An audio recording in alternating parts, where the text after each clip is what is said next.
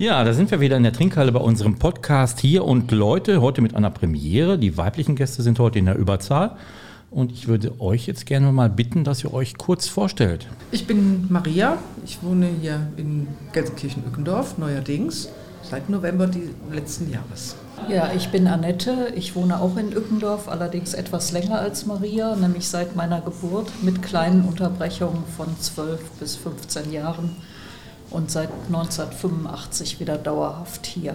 Ja, mein Name ist Kerstin Pütz. Ich wohne auch in Ückendorf, auch quasi ab Geburt mit ein paar Unterbrechungen. Und wir haben noch den Gastgeber. Tom Gavlik, ich bin auch wieder dabei. Neu-Ückendorfer auch. Du wohnst hier noch nicht. Ja, am Mikrofon Michael Voregger und es geht heute ums Wohnen, weil ihr seid was Besonderes, ihr seid Genossinnen oder werdet Genossinnen. Warum wird Frau eine Genossin? Vielleicht könnt ihr es mal verraten. Ja, ich fange einfach mal an. Ich habe mich relativ früh schon angefangen damit zu beschäftigen, wie ich im etwas höheren Alter wohnen möchte, weil ich ein eigenes Haus habe und irgendwann dachte, naja, im Alter wird es nicht mehr so gut gehen und habe mich dann umgesehen und geguckt, gibt es irgendwelche Wohnprojekte. Und nach einigen Irrwegen bin ich dann auf ein Wohnprojekt hier in Ückendorf gestoßen, was komischerweise direkt zwei Straßen von meiner, meinem Haus entfernt war. Ja, und äh, mein Mann und ich haben Kontakt aufgenommen und äh, haben dann nach kurzen Überlegungen gesagt, ja, das passt für uns. Ja, warum genossenschaftliches Projekt? Das kann ich auch noch mal für mich zumindest kurz sagen. Äh, ich wollte kein Eigentum mehr erwerben im Alter. Eine Eigentumswohnung war mir immer ein bisschen suspekt, weil ich nie wusste, auf welche Eigentümergemeinschaft stoße ich dann. Und ich habe ganz viele Horrorgeschichten darüber gehört und äh, habe dann viel über Wohnprojekte gelernt, die genossenschaftlich organisiert sind und dachte, ja, das ist eine Form, die für mich passt. Maria, was ist bei dir? Also, als du die Frage gerade gestellt hast, bin ich drauf gekommen, eigentlich ist es schon fast genetisch. Also mein Vater war irgendwie im ähm, Aufsichtsrat oder sowas von einer Genossenschaft. Meine Schwester ist es heute von dieser Genossenschaft, in der auch das Wohnprojekt an der Heidelberger Straße platziert ist. Und der hat immer gesagt, das ist gut für Menschen, zusammenzuwohnen und nicht alles alleine bezahlen zu müssen für Familien mit Kindern und so. Ja, und dann verliert man das aus dem Blick und dann fängt man irgendwann an, was über Reifeisen zu lesen und über, ich weiß nicht, wen noch alle, Schulze Delitzsch und so. Und dann wird das ganze Zeug auch noch immaterielles Weltkulturerbe. So. Und parallel dazu liefen meine Überlegungen ähnlich wie bei Annette, wie will ich denn im Alter leben, mit Menschen zusammen, ähm, ja, die unterschiedliche Dinge tun und die irgendwie ein bisschen Zusammengehörigkeitsgefühl haben, sodass das eine Gemeinschaft ist, die ja, dies und jenes gemeinsam anzettelt und übersteht und so. Ja, und dann traf ich auf die Heidelbürger. Und so kam das dann. Passte alles irgendwie zusammen plötzlich. Kerstin, du bist dran. Ja, also ich hatte mir auch ähm, irgendwie Gedanken gemacht. Meine Kinder sind mittlerweile so in einem Alter, dass die äh, ja, so ein bisschen rauswachsen. Und ähm, es war ganz witzig, weil ich so Anfang 2020 abends auf meinem Sofa saß und dachte, hm, wie stelle ich mir das so weiter vor? Und die Kinder ziehen irgendwann aus und was könnte eine Möglichkeit für mich sein, dauerhaft? Und bin dann hier in der Trinkhalle auf ja, angehende Heidelberger gestoßen und äh, wir kamen so ins Gespräch und habe gedacht, das hört sich aber interessant an und Eigentum kam für mich auch so nie in Frage.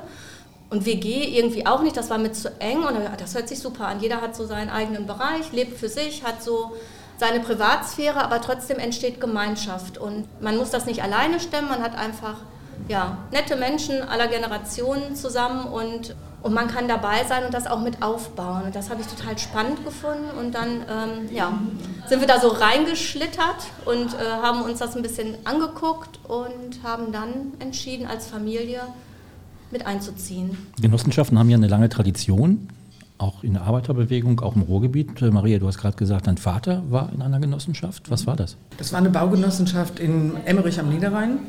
Und ähm, ja, der hat halt immer sich sehr dafür engagiert, neben Eigenheimen auch immer solche Aufgaben wahrzunehmen und dafür zu sorgen, dass diese gemeinwohlorientierte und gemeinschaftliche Arbeit eben auch vorankommt, wie so ein zweites Standbein. Und ähm, hat da auch Bauaufträge natürlich von bekommen, aber er hat auch irgendwie gesagt, das ist auch wichtig für ja, das Zusammen, den Zusammenhalt und für andere Menschen, die nicht über große Vermögen oder Eigentum oder sowas verfügen. Ich hatte mir ein paar Fakten zurechtgelegt. Auf vielfachen Wunsch der Zuhörer und Zuschauer wollte ich mal heute mit Fakten glänzen, anstatt mit flapsigen Bemerkungen. Jetzt hat aber die liebe Maria äh, mir meine Faktenlage äh, schon weggenommen. Äh, ja, zwei Wurzelstränge ne, in äh, Delitzsch bei Leipzig halt, Schulze, Schulze Delitzsch eben und Ralf Eisen eher die, Nieder-, äh, die rheinische Variante. Äh, und aus der Armut auch geboren, ne? aufgrund von äh, Industrialisierung, Wirtschaftskrise, schlechten Sommern. Ja, viele Arme mit kleinen Summen schließen sich zusammen und haben dadurch eine große Summe. Eigentlich wunderbar. Über das Haus der Heidelbürger, Heidelbürgerin sprechen wir gleich nochmal, denke ich.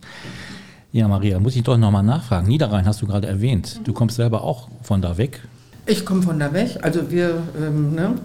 Ähm, sind eine ziemlich große kinderreiche Familie am Niederrhein gewesen und äh, bin jetzt aber schon mein Leben lang den Rhein mehr oder weniger rauf und runter gezogen zwischen Basel und Emmerich hin und her. Zuletzt habe ich in Brühl gelebt und äh, das ist jetzt nicht direkt am Rhein, aber nur sechs Kilometer bis dahin. Und ja, so ging das immer hin und her. Da muss ich doch mal jetzt fragen, warum, wenn man am Rhein, wenn Frau am Rhein wohnt, nach Ückendorf? Tja, also ich habe halt auch überlegt, wie ich leben möchte und habe dann da schon ganz viel recherchiert und dann gibt es immer so was groß angekündigtes wie Mehrgenerationenprojekte und so. Und dann habe ich mich bei verschiedenen erkundigt und habe festgestellt, eigentlich bauen die Leute nur ihr Eigenheim dann im Kleinen, also zumindest die Projekte, auf die ich gestoßen bin, da war das so. Und es musste auch immer alles selber gebaut werden und ich fand das total schwierig. Ich wollte schon für mich alleine nicht bauen, geschweige denn mit 50 Leuten zusammen. Und es war irgendwie alles so ein bisschen, wie soll ich das mal sagen, hm, so ein bisschen so wie Bonn und Brühl eben auch sind. Also ein bisschen beamtenmäßig, bisschen sehr ordentlich, bisschen langweilig. Bobbycar-Gelände, so, ne? Also mhm. irgendwie, und ich habe immer gedacht, ne, da muss da ein bisschen mehr was rein und ich will ja auch nicht nur da leben und dann jeden Tag in den Gemeinschaftsraum gucken, sondern ich will auch noch was machen. Also was muss ich, mich im Stadtteil engagieren, irgendwelche Schulaufgaben betreuen oder Bürgerkonferenzen moderieren oder so heißt der Himmel, das, was ich beruflich auch gemacht habe, eben halt auch ehrenamtlich weitermachen oder so. Ja, und da passte das halt. Meine Schwester sagt, was hältst du von Gelsenkirchen? Und dann, ich habe Gelsenkirchen, da war ich noch nie, mal gucken. So. Und äh, so hat sich das ergeben. Also ich bin halt im Leben etwas öfter umgezogen als viele andere Menschen. Und deswegen war das für mich jetzt nicht schwierig zu sagen, okay, Brühl, das war schön, 15 Jahre schön, Zeit, wunderbar. Ich vermisse den Schlosspark und meinen Chor, aber ich habe hier schon Neues und äh, nette Menschen, die ich schon kenne und ist nicht schwer. Ja, das kennen wir. Trinkhalle ist ja auch ein Ort, wo man Leute trifft. Also man kann ja auch gerne hinkommen und auch neue Kontakte, neue Freundschaften schließen. Das ist hier ganz einfach. Ja, Annette, du hast das gerade noch mal erwähnt, wie das bei dir gegangen ist. Aber die Frage ist natürlich, wie läuft das denn konkret ab? Wie werde ich denn Genosse, Genossin? Was muss ich tun? Und äh, ja, was, wie aufwendig ist das? Was man tun muss, ist eigentlich äh, ganz simpel. Man muss erstmal Kontakt mit uns aufnehmen entweder persönlich äh, dann, äh, oder per E-Mail, das geht auch, wir haben eine Webseite. Und äh, wenn man dann sich interessiert, kann man äh, zu einem Gespräch in die Planungsgruppe kommen. Das ist der Zusammenschluss aller Genossinnen und Genossen, wo alle Entscheidungen gemeinsam getroffen werden. Ja, und sich das erstmal angucken wie sich das so anfühlt für einen selber, ob man mit den Leuten klarkommt, ob man mit der Diskussionsstruktur zurechtkommt, ob man das Haus mag oder die Häuser mag. Dann wird irgendwann, kann man sich entscheiden und sagen, ich möchte mitmachen. Und dann wird gemeinsam entschieden, in einem äh, Konsensverfahren kommt die oder derjenige zu uns, passt das. Ein Bewerbungsgespräch. Also, ich würde das, äh, Maria, wie hast du das empfunden? War das ein Bewerbungsgespräch? Gib nee. das mal zurück. Also ich kenne das aus, aus alten WG-Zeiten, da gab es dann halt ne, so ein WG-Gespräch. Ich habe mich ganz lieb angestellt und habe schon mal den Kaffee gekocht. Und ich dachte dann, das bringt vielleicht schon was. So. Kuchen mitbringen, und, äh, kann helfen. Ja, schon mal was hm. mitbringen. Und äh, nein, das ist einfach an so einer Planungskonferenz, da kriegt man halt das äh, Geordnete und Strukturierte und auch ein bisschen Chaos mit. Die Kinder krabbeln rum, der Hund äh, läuft herum. Und es wird diskutiert, was ist als nächstes zu, was hat zu passieren, was müssen wir entscheiden und so. Und da merkt man ja am Diskussionsstil, ist das eine Truppe, die miteinander klarkommt und ich muss mich als Moderatorin von Sitzungen immer ein bisschen an das leise Chaos gewöhnen, aber dann denke ich mal, ja, so ist das jetzt hier. So. Und äh, dann werden aber die Dinge auch geklärt und es gibt ein Protokollchen und so und dann isst man noch was zusammen. Ganz kurz zum Verständnis, ihr seid alle in einer Genossenschaft und weil du sagst, man könnte sich mehr, also es ist auch noch was vakant oder wollt ihr wachsen oder wie ist das zu verstehen? Gute Frage. Es ist noch was vakant, allerdings ja. nicht viel. Okay. Ähm, Wachsen ist ein anderes Thema, was wir vielleicht gleich nochmal ansprechen, was unser Engagement im Stadtteil auch angeht. Kerstin, du hast auch dieses Gespräch mitgemacht. Wie war das bei dir? Also ich war, am Anfang war ich echt nervös. Also, ja, okay, Hast du dich vorbereitet? Ja. Äh, nee, eigentlich nicht so richtig bin da irgendwie so reingeplatzt, glaube ich. Weiß ich gar nicht mehr. Also es ist eigentlich schon auch so lange her, also zwei Jahre. Und ich fand es halt, also ich mag es halt eher turbulent und nicht so konform und ne, wenn da. Kinder rumkrabbeln und der Hund noch und dann, das ist eher so meins, bunt. So und es ist halt recht bunt. Also das war mein Gefühl und habe gedacht, ja genau, das ist, wie es passt und ich habe mich von Anfang an wohl gefühlt und habe nur gehofft, äh, dass die anderen das ähnlich sehen und äh, jetzt nicht äh, mich wieder vor die Tür schicken.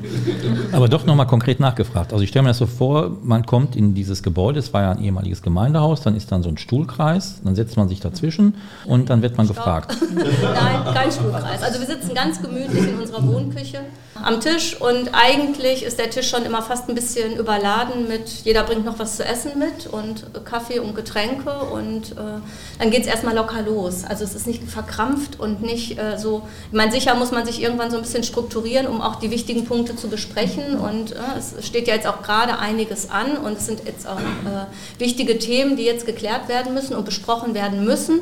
Muss man sich immer noch mal wieder ein bisschen zurückholen und oft ist es auch ja, ein offenes Ende. Dann trinkt man auch noch mal einen Wein zusammen oder ein Bier und äh, ja, dann franselt sich das hinterher so ein bisschen auseinander. So, so kann man das eher. Also nichts Stuhlkreis und äh, Rangfolge vom Sprechen, das ist, das ist viel zu anstrengend. Mhm. Werden denn auch Leute abgelehnt? Gab es das auch? Solange ich dabei bin, das ist seit 2019, nicht. Sind die Beschlüsse denn einstimmig? Ja, wir versuchen, äh, wir finden immer ein Konsensverfahren. Also äh, wir diskutieren so lange, bis es für jeden passt. Äh, vielleicht müssen wir jetzt in bestimmten Fragen mal darüber nachdenken, ob das noch so funktionieren kann, gerade wenn es so um harte Fakten wie Bauen geht. Ich finde es einfach wichtig, gerade wenn es darum geht, wer kommt in dieses Projekt hinein, dass wir da alle einig sind. Na, es ist jetzt auch nicht so, dass wir, das hatte Maria ja gesagt, wir sind ja keine Wohngemeinschaft, die ganz eng zusammenklebt. Von daher auch nicht Wohngemeinschaftsbewerbungsgespräch, sondern es geht eigentlich darum, so vom Gefühl her passt der oder diejenige in dieses Haus? Ist das jemand, mit dem man in einer guten Nachbarschaft leben kann? Engagiert er sich? Äh, interessiert der oder diejenige sich für den Stadtteil, für das Drumherum. Ich glaube, das macht so den Kern unserer Überlegung aus, weshalb, wie wir entscheiden, ob jemand hineinkommt oder nicht. Jetzt ist das ja mit einem längeren Vorlauf verbunden. Ich habe das vorhin gehört. Glaube, 2017 hat Christoph Lammert da überlegt, das zu machen. Jetzt haben wir 23 und ihr wohnt noch nicht, ihr drei. Das heißt, es geht nicht von heute auf morgen. Nein, leider nicht. Aber ähm, also es hat ja angefangen mit dem Gemeindesaal. Man muss vielleicht dazu sagen, wir haben drei Objekte von der katholischen Gemeinde erworben, also beziehungsweise unsere Dachgenossenschaft hat die erworben, der wir Mitglied sind. Das eine ist der ehemalige Gemeindesaal, der ist also bereits bewohnt und da sind auch Ateliers, äh, da sind Ausstellungsflächen, da finden auch schon Veranstaltungen statt. Dann gibt es den Kindergarten und das war natürlich ein Projekt, was uns zeitlich sehr zurückgeworfen hat, weil dieser Kindergarten nicht, wie vereinbart von der Stadt, zu einem bestimmten Zeitpunkt freigezogen worden ist. Es gab da Probleme mit dem Neubau. Ich will das jetzt nicht im Detail erklären, das ist etwas langwierig, aber das hat natürlich dazu geführt, dass wir mit dem Zeitplan in einen ganz enormen Verzug gekommen sind. Und wir haben jetzt im Grunde genommen zwei Baustellen gleichzeitig.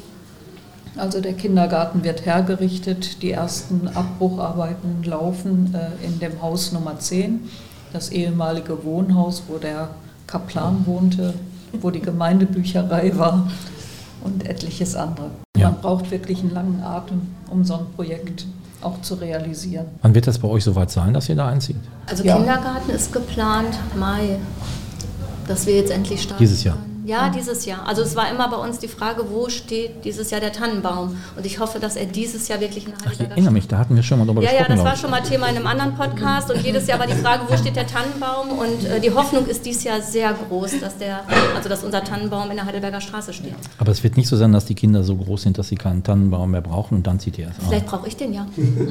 Okay. Ja, ein Tannenbaum, das hat was, ja, natürlich. Jetzt habt ihr unterschiedliche Wohnungen. Wie habt ihr das ausgewählt? Wie seid ihr da gekommen, dazu gekommen? Gab es dann nochmal Absprachen, wie die aussehen sollen, wie die zugeschnitten sind? Was sollen die für Kriterien erfüllen? Also es gab ja mehr oder weniger große Planungsspielräume. Also im Kindergarten zum Beispiel konnte ziemlich viel umgeplant werden. Da hat das Architektenbüro dann verschiedene Wohnungsarten reingeplant. Da in dem Haus Nummer 10, wo die Kaplanswohnung drin war, ähm, da sind eigentlich drei Wohnungen von 80 Quadratmeter, also auf jeder Etage eine. Und dann muss man gucken, wie man die Zuschnitte macht. Die werden nicht ganz genauso bleiben, und, äh, aber das ist irgendwie einigermaßen vorgegeben. Und dann muss man halt gucken, wer sich bewirbt, wird dann gefragt, was hast du dir vorgestellt, mit welcher Wohngröße so und äh, wenn das zusammenpasst, dann geht das gut. Ne? Also das irgendwie, also jetzt ist noch 60 Quadratmeter sind noch als Option frei und einmal noch mal 45 Quadratmeter. Und wenn wir da jemanden für finden und das zusammenpasst, dann ist es gut. Ansonsten äh, muss man gucken. Also sind sehr unterschiedlich die Wohnungen, von der Größe her und vom Zuschnitt. Also für mich war ziemlich schnell klar, dass ich in den Kindergarten möchte, weil das auch der ehemalige Kindergarten meiner Kinder ist. Also da war dann die Verbindung relativ schnell klar und habe gedacht, das ist ja nochmal, also ich kannte den Kindergarten ja eigentlich immer anders. Ja, das war nochmal, also für uns nochmal ein Sprung mehr, sich auch für dieses Gebäude zu entscheiden und nicht für die Nummer 10. Ja, und ich habe mich für die Nummer 10 entschieden, für das Wohnhaus, weil ich ganz gerne barrierefrei wohnen wollte. Im Hinblick auf Alter, was passiert eigentlich mit meiner Beweglichkeit? Das war eine gemeinsame Entscheidung von meinem verstorbenen Mann und mir, da in diese Wohnung zu ziehen. Und äh, ja, und ich mache das jetzt alleine. Und es gibt was Besonderes, es gibt einen Fahrstuhl. Es gibt einen Fahrstuhl, Genau. genau. Und die Wohnungen sind wirklich barrierefrei. Also es sind keine Rollstuhl-geeigneten Wohnungen, äh, doch zum Teil, aber nicht so ausgewiesen. Also auf jeden Fall wird das ein Ort sein oder ein Haus sein, wo auch Leute mit Handicaps äh, auch gut einziehen können. Wie viele seid ihr jetzt? Wie viele Genossen, Genossinnen? Ja, das ist immer die spannende Ist in Bewegung Frage. wahrscheinlich. Parteien. Nee, zwölf Parteien. So. Zwölf Parteien. Und insgesamt 22 Menschlein im Moment. Ich bin mal auf 24 Mit den- gekommen, okay. also mit allen, die einziehen, mit den Ja. Kindern. Ne? Das wird spannend, glaube ich. Ja. Eine große Altersspanne. genau. Große Altersspanne. Ja, von Ja. zwei bis äh, demnächst 70. Ja. Ja. Ja, ich glaube, das ist nicht nur in Gelsenkirchen einzigartig. Ne? Das wird es hier nicht so anders geben in der Stadt, aber wahrscheinlich im Ruhrgebiet ist es auch relativ selten, dass man sowas Ja, findet. es gibt inzwischen einige Wohnprojekte, auch in Bochum und so. Aber ich glaube, das Besondere an unserem ist nochmal, dass wir äh, also A nicht besonders groß sind. Also es gibt äh, viel, viel größere Wohnprojekte, die damit auch wieder ein Stück anonymer sind, glaube ich. Und ich glaube, was uns nochmal so auszeichnet, ist, äh, dass wir eine ganz enge Verbindung zu diesem Stadtteil haben. Genau. Also äh, nicht nur, dass wir häufig in der Trinkhalle anzutreffen sind, Kann der Tom das bestätigen? Tom, kannst du das bestätigen? Ich kann das bestätigen, ja. Und ich überlege mir gerade, nehmen wir mal an, die äh, Trinkhalle geriete in unglückliches Fahrwasser. Kann ja immer mal was sein, eine Pandemie oder so. Wäre das auch sowas zum Beispiel, was man dann, ein, ein Unternehmen zum Beispiel, ein gastronomisches, was man dann übernehmen könnte? Für kleines Geld? Ich habe keine Ahnung, aber es ist ja irgendwie, äh, es gibt ja viele Verbindungen. Also es gibt ja unterschiedliche Vereine, ob das jetzt der Szeniale Verein ist oder sowas, die hier im Stadtteil aktiv sind. Und ähm, also ich würde mal denken, unser Wohnprojekt wäre, wird, würde dazu sagen, lass uns mal überlegen, ob das eine gute Idee ist. Ja, weil ähm, ne, das, also es gäbe andere Wohnprojekte, die würden sagen, auf keinen Fall, passt überhaupt nicht zusammen, das interessiert uns nicht. Und bei uns ist es, glaube ich, eher so, dass wir, hm, können wir da irgendwie mit einsteigen oder, ne, also ähm, ja, da gibt es ganz viele Sachen, die sich, äh, die vorher auch nicht klar waren und die sich inzwischen schon so entwickelt haben. Ich weiß, im Finanzwesen ist es oft so. Ne? Viele Banken sind Raiffeisenbanken, und ich, also Hunderte. Und in Bochum auch das berühmte und sehr erfolgreiche Beispiel der GLS Bank, äh, bei der wir übrigens ein Konto haben. Und was uns jetzt gar nicht mehr, okay, Ja, das ist, äh, geriet so ein bisschen ins Zwielicht äh, zu pandemischen, pandemischen Zeiten, weil das auch ein bisschen äh, verschwurbelt wurde dann. Wir suchen ja auch noch einen Sponsor manchmal ne, für Podcast-Produktion und Kulturprojekte. Da wäre die GLS Bank wahrscheinlich ein guter Ansprechpartner. Das können wir eigentlich mal anfragen. Ihr habt das vorhin angesprochen, dass ihr eine Verbindung zum Stadtteil habt, äh, nach Ückendorf und auch möglicherweise euch dann für bestimmte Aktivitäten interessiert oder selber enga euch engagieren wollt, was, was wäre das? Oder habt ihr da schon irgendwelche ja. Projekte? Ja, wir sind, also einige von uns sind im Förderverein Zeniale aktiv. Kerstin macht sehr engagierte, sehr tolle Führungen im Stadtteil. Wir Ja, sind bei das- allen ich glaub, Veranstaltungen und äh, Das entwickelt sich auch. Also wir haben ja im Wohnprojekt einen Gemeinschaftsraum und werden einen kleinen Salon bekommen, ähm, wo wir uns alle treffen, wo man aber auch sagen kann, naja, mal gucken, wer uns zu besuchen kommt und äh, was sich da so entwickelt. Also das ist alles so im Fluss. Das war für mich auch ein ganz wichtiger Punkt, hierher zu ziehen und nicht in ein ähnliches Projekt in, weiß ich nicht, woanders. Ne? Und äh, weil man hier noch was mit machen kann und weil das nicht so festgelegt ist und schon sozusagen alles in, in trockenen Tüchern, wer macht was und wen stört man schon, wenn man überhaupt eine Aktivität entwickelt.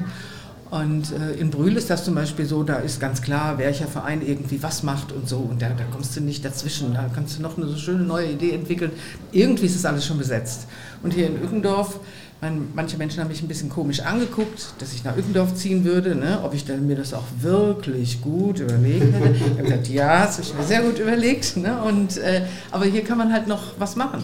Ich bin erst im November umgezogen. Ich weiß ja nicht so genau, wo die Reise hingeht. Aber dass ich hier irgendwas machen werde, auch im Stadtteil, ist mir ziemlich klar. Also wenn ich manchmal ähm, uns so sehe und den Stadt, ich meine, wir haben ja Glück, hier ist ja auch gerade alles im Aufbruch, im Umbruch und äh, wir können ja äh, quasi von der Wurzel anfangen, das auch wachsen zu lassen und ich äh, habe schon das Gefühl, dass wir auch so ein, so ein Trieb sein können und äh, daraus, ja, ne, wie mit Signale, wie mit den Quartiersführungen, wie mit dem Hint und also gestern Abend war noch das Netzwerktreffen, da war ich und es ist schon spannend und da sind noch viele Kapazitäten für uns und ich glaube, da können wir noch gut uns auch einbringen in verschiedene Nischen. Es ist in Bewegung, auf jeden Fall. Auf jeden Fall. GLS Bank war gerade ein Thema.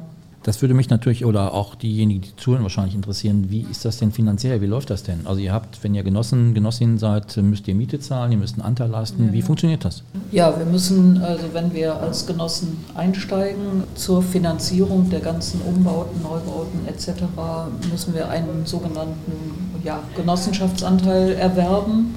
Das sind 600 Euro pro Quadratmeter. Das ist quasi unser Eigenkapital, was ja eine Voraussetzung ist, um überhaupt Kredite von Banken und so weiter zu bekommen. Ne? Dann versuchen wir natürlich so zu bauen, auch so zu planen, dass wir eine Miete haben, die für alle erschwinglich ist.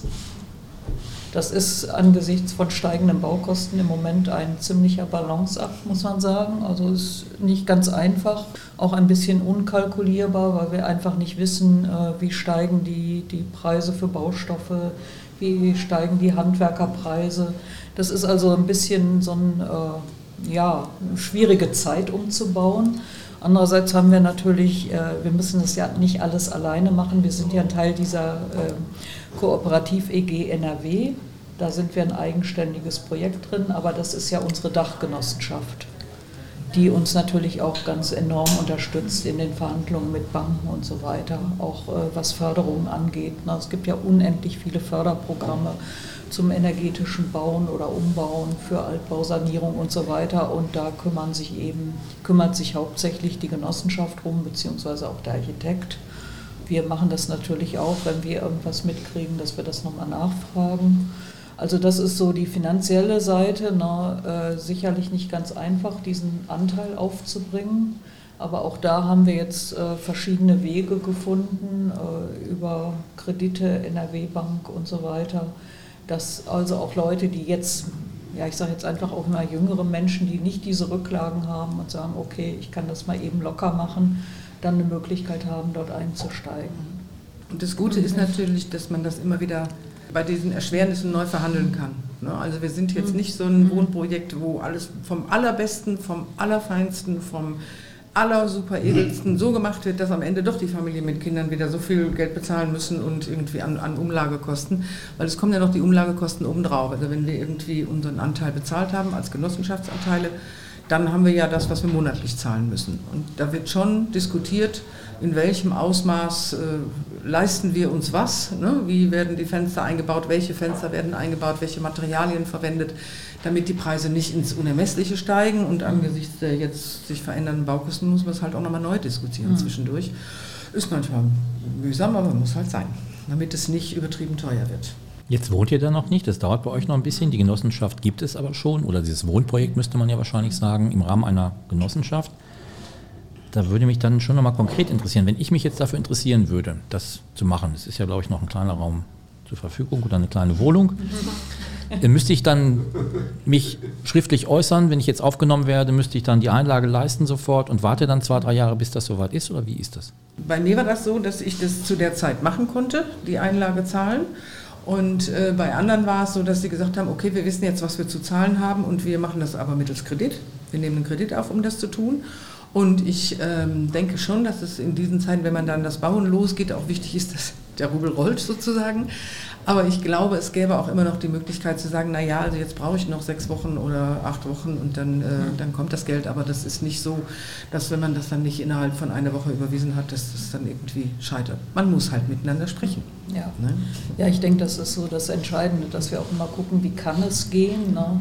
Äh, es gibt einfach dann einige Menschen, die sagen, die Rücklagen haben und sagen, bevor ich es auf der Bank liegen habe, nehme ich, äh, kaufe ich einfach noch ein paar Eigenanteile über meinen Pflichtanteil hinaus mhm. als freiwillige Anteile so machen wir das zum Beispiel auch. Also es gab ein Projekt in Wuppertal, was vorübergehend finanzielle Schwierigkeiten hatte, was auch ein Teilprojekt unserer Genossenschaft war. Fällt mir jetzt gerade ein, weil ich heute einen Dankesbrief gekriegt habe. Ich habe da freiwillige Anteile gezeichnet, weil ich dachte, es ist eigentlich egal, wo das Geld ist. Und wenn ich ein Wohnprojekt unterstützen kann mit einem relativ kleinen Anteil noch, äh, dann ist das für mich sinnvoller, als wenn das Geld äh, auf meinem Konto liegt. Ne?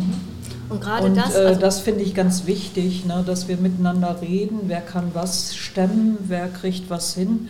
Wir haben einfach unterschiedliche Lebensbedingungen, Ausgangspositionen. Ich meine, ich bin eine der Älteren oder die Älteste im Projekt ne, und habe natürlich andere Rücklagen als jemand, der äh, jetzt beruflich gerade anfängt oder gerade mal zwei, drei Jahre arbeitet. Ne. Ja, und das ist ja der Charme an einer Genossenschaft. Ja. Deswegen machen wir das ja gemeinsam genau. durch dick und dünn. Äh, also das spüre ich jetzt auch gerade. In diesem Punkt äh, ist es auch, da lässt man auch so keinen im Regen stehen, sondern ne, man versucht dann irgendwie auch zusammen eine Lösung zu finden oder zu gucken, äh, also geht nicht, gibt es nicht, sondern was braucht es, dass es geht. Und äh, also das hat mir relativ schnell auch ein gutes Gefühl gegeben, weil man da nämlich nicht alleine steht, sondern irgendwie äh, zusammenschaut, wie kann es für alle gut und ja, wenn ich jetzt selbst ein Problem irgendwie hätte, dann wird man gucken, wie kriegt man es zusammen dann gestemmt. Zu dem konkret finanziellen hätte ich dann doch nochmal eine Frage. Wie lange hat das jetzt bei euch gedauert von dem Punkt, wo ihr gesagt habt, ich ziehe da ein und sagen wir mal, es klappt jetzt mit den Umbauten, bis ihr dann auch dann einziehen könnt? Wie viel Zeit ist ins Land gegangen? Also bei mir war es ein bisschen anders, weil ich habe das über meine Hausbank machen lassen und äh, das war für die neu und da mussten die sich erst so ein bisschen damit auseinandersetzen mit Genossenschaftsanteilen ähm, und dann ging das aber. Deswegen hat es bei mir, gab es nochmal so ein paar Schleifen. Äh, ich habe das nicht über diese äh, KfW-Bank gemacht, sondern mhm. quasi über meine Hausbank. So. Wie lange? Wie lange das gedauert hat? Insgesamt, also sag ich mal, wo du gesagt hast, ich mache das jetzt, ich unterschreibe das jetzt und du ziehst dann jetzt dieses Jahr im Mai ein. Wie viel Zeit lag dazwischen? Nee, bis du jetzt dann im Mai einziehen konntest, also bis zum ersten, bis von dem äh, Entschluss. Zwei Jahre. Aber es lag ja jetzt quasi an, an, an ja. dem, dass der Kindergarten nicht freigezogen war. Also das lag daran und nicht an dem finanziellen. Ja. Das war ein anderer Punkt. Ja. Was ist bei den anderen? Wie lange hat es bei euch gedauert? Ja, ich bin 2019 äh, im Herbst in das Projekt eingestiegen. Wir waren damals in der glücklichen Lage, dass wir den Genossenschaftsanteil direkt zahlen konnten. Das war auch ganz gut, weil dadurch konnte das Haus Nummer 10 dann auch gekauft werden. Und ja, ich denke jetzt einfach, dass ich so Mitte nächsten Jahres mal vorsichtig geschätzt dort wohnen werde. Also fünf Jahre, fast fünf Jahre. Aber ich denke, das ist mir auch wert gewesen. Äh, ich hatte es nicht eilig, weil ich lebe ganz gut hier in dem Stadtteil, in meinem Haus, aber freue mich natürlich auf den Umzug. Maria. Ja, ich bin eigentlich aufgenommen worden vor jetzt ungefähr einem Jahr. Ja, und werde dann hoffentlich doch auch Mitte nächsten Jahres umziehen. Und insofern ist das bei mir relativ kurz. Mir war es ja trotzdem noch zu lang, deswegen bin ich jetzt schon mal in Interimswohnung gezogen nach Uetendorf, damit ich hier schon mal schnüffeln kann und gucken kann, was sich alles ergibt und wie sich alles entwickelt. Da hast du Glück, das ist schnell gegangen dann. Im Gegensatz ne, zu den Ja. anderen. Ja.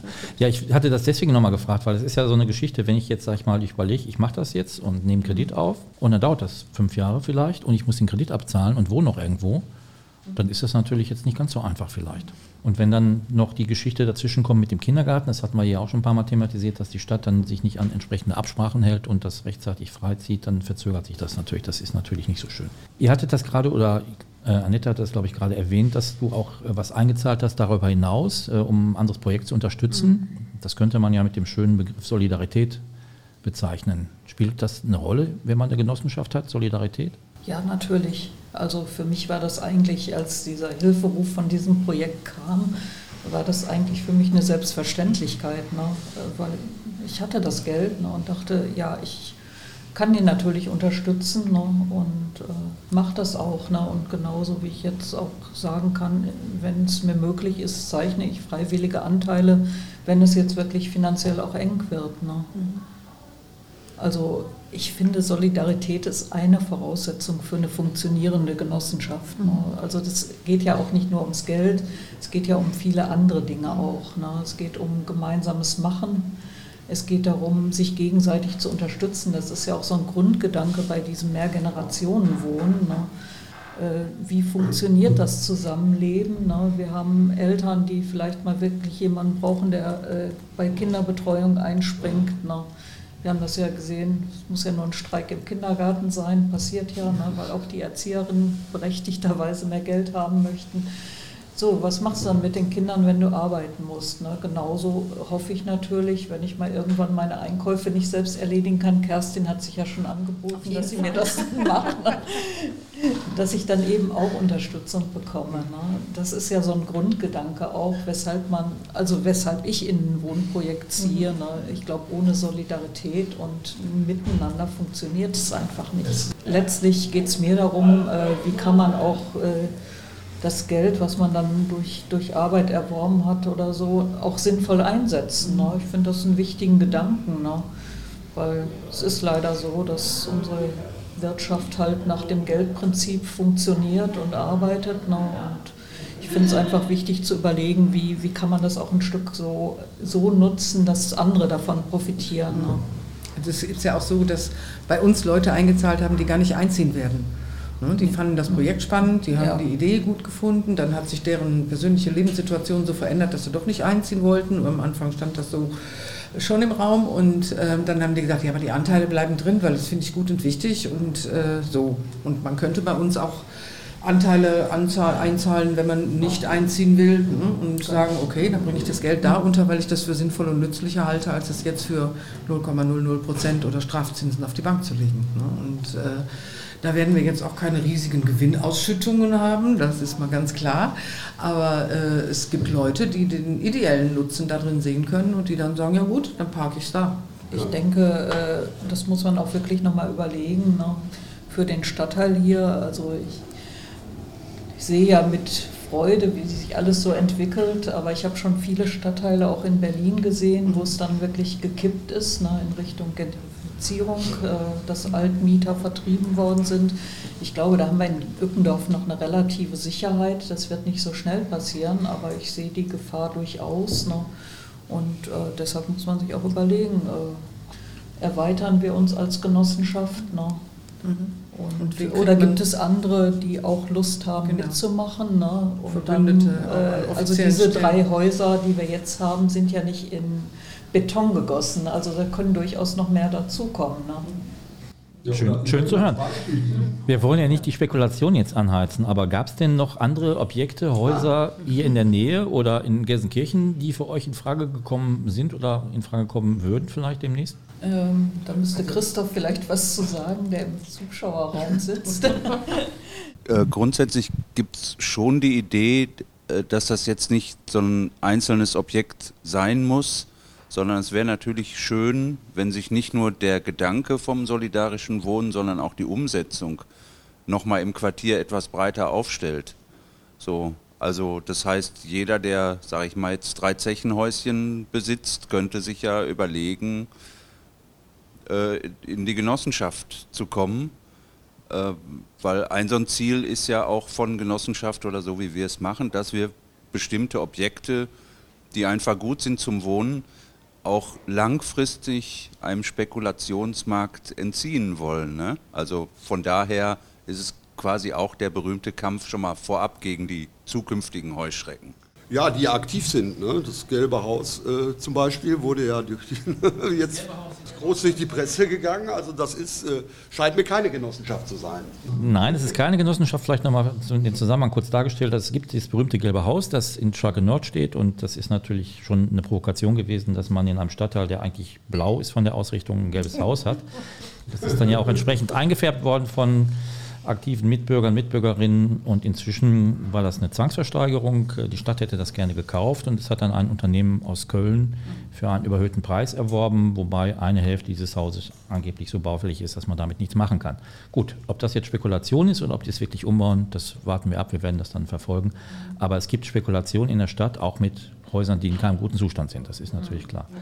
Gut, aber ich habe dann noch mal eine andere Frage. Es ist ja so, Lebensentwürfe sind ja nicht immer so klar und stringent. Da gibt es ja auch mal Brüche und das haben wir ja auch schon gehört, dass das hier auch in Bewegung ist bei euch. Was ist denn, wenn ihr dann doch jetzt sagt, nach drei Jahren, gut, Ückendorf, äh, ja, die Trinkhalle hat zugemacht, was wir nicht hoffen wollen. Wir müssen ausziehen. Was passiert dann? Ja, also den Genossenschaftsanteil, den man eingezahlt hat, kriegt man mit einer Verzögerung, ich weiß jetzt gar nicht genau die Kündigungsfristen, aber ich glaube, es ist mindestens ein Jahr, ne, äh, kriegt man den auch zurück. Also das Geld äh, ist auch möglicherweise zu vererben. Ah, ja. Also es ist nicht so, dass das Geld jetzt weg ist. Es wird nicht verzinst, ne, aber äh, es ist, nicht, es ist äh, nach wie vor, du kriegst eine Unterlage, du hast so und so viele Genossenschaftsanteile im Wert von X. Und äh, wenn du sagst, ich steige aus diesem Projekt aus, weil ja, es kann verschiedene Gründe geben, musst du es mitteilen äh, und dann der Dachgenossenschaft mitteilen. Und dann werden diese Eigenanteile, die du gezeichnet hast, auch zurückgezahlt. Mhm, genau, es dauert dann ein Jahr, glaube ich. Ne? Es dauert ein Jahr. Bis man die dann so, und äh, wie gesagt, es wird nicht verzinst, ne, aber wir haben eben das Thema Niedrigzinsen oder Strafzinsen gehabt. Ne. Gut, das ändert sich gerade. Ne. Aber äh, von daher ist das eigentlich, äh, war mir das auch immer relativ egal, sage ich jetzt mal, weil ich dachte, das ist ja kein verlorenes Geld in dem Sinne, äh, dass ich dann abschreiben muss, sondern wenn jetzt wirklich irgendwas ganz Dramatisches passiert, dass ich in diesem Projekt nicht mehr mitmachen kann, es kann ja auch Krankheit oder sonst was sein, dass ich dann sage, okay, ich kann kündigen und bekomme das Geld zurück. Von wegen der Lebensentwürfe. Ne? Also ich meine, es ist ja nicht, steht da was herum. Ich kann mir jetzt nicht vorstellen, dass gleich das ganze Ding zumacht und alle ausziehen. Das wollen wir jetzt mal nee, gar nicht irgendwie, ne? aber das sind auch so utopische Vorstellungen. Und den Rest muss man dann schauen. Wenn so ein Projekt erstmal steht, und das zeigen auch die Erfahrungen, wenn äh, wirklich das bewohnt ist und im Stadtteil bekannt ist. Äh, wir werden uns dann, wenn Leute ausziehen, vielleicht rausgehen aus der Genossenschaft. Ich denke, wir werden keine Probleme haben, Nachmieter oder neue Genossen zu finden, die das mitbewohnen wollen, mhm. die, auch dafür, äh, die auch daran interessiert sind. Das zeigt einfach die Erfahrung dieser Wohnprojekte. Ne? Das Problem ist immer der Anfang, ne, solange nichts da ist. Ich verstehe das auch gut, gerade für Familien mit Kindern. Äh, unsere Tochter hat mal gesagt, ja, das müsst ihr verstehen. Wir müssen irgendwann entscheiden, wo wir die Kinder im Kindergarten anmelden, in welche Schule, in welche Stadt mhm. wir gehen. Ne. Und das ist einfach für Familien sehr viel schwieriger, dann zu sagen, okay, wir halten jetzt mal eine Bauphase oder eine Realisierungsphase von fünf Jahren aus. Ne? Mhm. Dann hast du dein Kind im Kindergarten angemeldet und musst dich schon wieder ums, äh, um die weiterführende Schule kümmern. Ne? Kerstin zieht ja ein mit Kindern. Jetzt ist es eine Frage vielleicht, wenn man ja, manchmal ein bisschen älter ist und da einzieht, eine kleinere Wohnung hat vielleicht, aber auch äh, verwandte Kinder da sind. Wie ist das denn, wenn die zu Besuch kommen? Gibt es da Optionen? Gibt es ja. da Möglichkeiten? Weil die Wohnungen sind ja vielleicht darauf nicht unbedingt ja. ausgelegt. Ja, das ist das Schöne. Wir haben also ein Gästeapartment, was alle Genossen, Genossinnen nutzen können für Besuche. Wir haben einen Gemeinschaftsraum, wo auch gekocht werden kann, wo unsere Treffen im Moment stattfinden. Und das wird ja auch noch erweitert durch den Salon. Und es ist halt Klassiker in diesem Wohnprojekt. Also diese Frage ist gestellt worden von einer, äh, von, von einer Frau, es ist eine Familie, die dort auch einzieht, aber deren schon zwei erwachsene Kinder sind schon ausgezogen zu Hause. So, und dann hat die natürlich, ja, aber ich möchte natürlich, dass meine Kinder dann auch noch und so weiter. Dann sagte die erste, ich weiß gar nicht, ob es Annette war. Also ich werde auf jeden Fall ein Gästezimmer haben. Der zweite sagte, ich bin am Wochenende oft auf der Arbeit, da können die meine ganze Wohnung haben. Ich habe gesagt, Doch eine ich wohne WG. noch nicht da, aber das ist dann, ich wohne noch nicht da, aber ein Gästebett gibt es bestimmt. Und dann haben wir ja auch noch alle unser Gästeapartment. So. Also die wären mitsamt noch einem ganzen Reisebus mehr oder weniger untergekommen. Und da habe ich gesagt, das ist so ein klassischer Dialog oder so ein klassisches Gespräch, wo ich dachte, Ah, so läuft das hier. Das ist super. irgendwie funktioniert das. Also ein anderes Beispiel war jetzt irgendwie, ich bin ja erst im November hier eingezogen und äh, dann, wir haben ja eine Riesenfamilie, ich habe neun Geschwister und äh, feiern immer Weihnachten zusammen. Und jetzt lag mein Bruder, der das ausrichten musste, mit Covid im Bett. So, und dann habe ich den Christoph angerufen und habe gesagt, können wir eventuell vielleicht und so weiter im Gemeinschaftsraum. Nach einer Stunde kam der Rückruf, ja, alle sind einverstanden und meine Familie war völlig begeistert und konnte. Also so läuft es dann eben. Dann passiert irgendwas und da fragt man dann in die Runde und dann kriegt man eine Antwort und meistens eine gute und dann geht es irgendwie weiter. Ja, ich glaube, wir nähern uns langsam dem Ende. Ich habe allerdings hier auf meinem Zettel noch was stehen. Das ist vorhin auch kurz mal angesprochen worden. Selbst wenn man da drin jetzt wohnt und lebt, gibt es ja auch noch Umbauten, Neubauten, je nachdem, was man da machen muss. Wie wird das entschieden und wie wird das dann finanziert? Also es gibt eine Baugruppe, da kannst du schon mehr zu sagen als ich, glaube ich, aber es gibt eine Baugruppe, die sich mit diesen Fragen und Themen und so beschäftigt. Und ähm, ja, und dann denken wir uns als Laien natürlich irgendwas aus, aber da ist ja auch der Architekt bei und dann gibt es Fachplaner, die sich um diese Dinge kümmern. Dann werden Angebote eingeholt und am Ende wird natürlich mit der Genossenschaft abgestimmt, also mit der Kooperativ-EG. Ist das bei uns im Budget möglich, ja oder nein? Wenn ja, wie geht das? Äh, Was ist bezuschussbar, was ist nicht bezuschussbar? Äh, So, ne? Also dann muss man das wirklich austarieren. Und da gab es durchaus schon mal Vorstellungen, ursprüngliche Vorstellungen, die jetzt so nicht mehr realisierbar sind. Was weiß ich, gut, Fußbodenbelach oder so. Ne? Und ähm, dann muss man eben halt mal eine, einen Gang runterschalten. Und das ist so ein Aushandlungsprozess über die Baugruppe mit unserer Planungsgruppe im Wohnprojekt. Also da geht es dann so im Chat, wir müssen entscheiden, kann das jetzt vergeben werden, kann das Angebot jetzt, der, der Auftrag vergeben werden und so. Und das passiert dann irgendwie. Es gibt Arbeitsgruppen. Eine oder auch noch andere? Bis jetzt gibt es eine.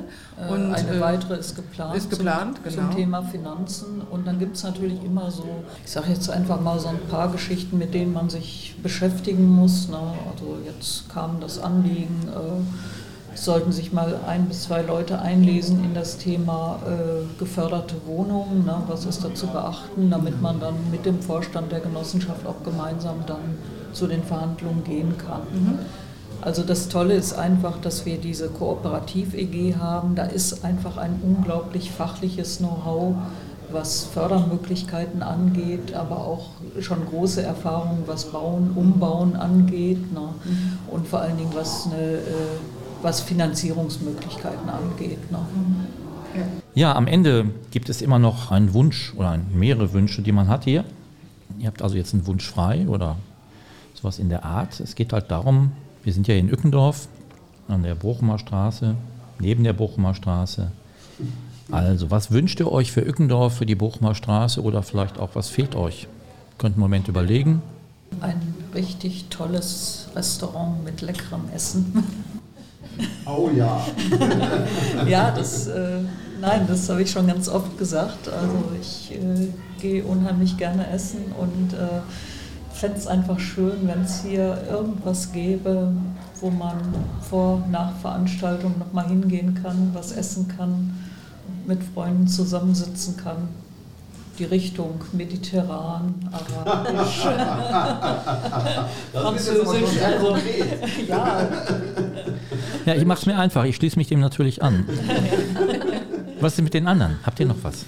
Also konkret jetzt einen dicken Wunsch habe ich nicht. Also ich äh, habe ja vorhin dieses Bild von diesem Baum und diesen Trieben gehabt und ich wünsche mir einfach, dass das jetzt nicht nur irgendwie eine Seifenblase hier ist, äh, die jetzt relativ rasant äh, viel Erfolg hat und dann platzt, sondern äh, kann auch weniger Tempo haben, aber einfach äh, aufstrebend bleibt. Ich meine Ückendorf, ich meine die Bochumer Straße und wie du sagst, Ückendorf, also ne, dass sich das auch irgendwann so in die Nebenstraßen weiter verteilt und dass das eher wirklich wie so eine Pflanze ist, die so langsam hier wächst und sich weiter verteilen kann.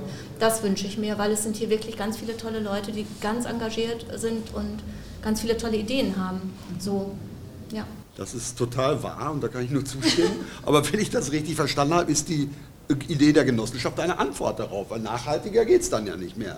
Nein, jetzt nicht nur eure Genossenschaft, sondern äh, die künftigen Genossenschaften auch, weil das bleibt ja dann auch. Ne? Ja, ja. Das, äh, ist natürlich auch sehr ökologisch, sehr nachhaltig, wenn man im Bestand baut. Ne? Das ist natürlich ja. auch noch eine Geschichte, die ja, haben wir jetzt nicht thematisiert, aber das ist natürlich auch, eigentlich müsste das voll im Trend sein. Also da schließt sich mein Wunsch an. Ich fände es toll, wenn die Stadt Gelsenkirchen und ihre dazugehörigen Organisationen jede Menge Grund und Boden aufkaufen würden und das nur noch auf Erbpacht weitergeben würden. Dann würde nämlich der Bestand in weiten Teilen gesichert sein und das fände ich richtig. Die könnten doch einfach beschließen, nur noch an. Ob sie das beschließen oder nicht, Hauptsache sie tun es. das wäre mir wichtig. Ja, Maria, vielen Dank. Tolles Schlusswort, würde ich sagen. Auch ein tolles Projekt, wo wir heute darüber gesprochen haben. Ich möchte mich bei euch bedanken. Es war sehr unterhaltsam. Ich hoffe, es hat auch den Zuhörern und Zuschauern gefallen. Vielen Dank. Bis dann. Tschüss. Danke. Lieben Dank an dich. Tschüss. Tschüss.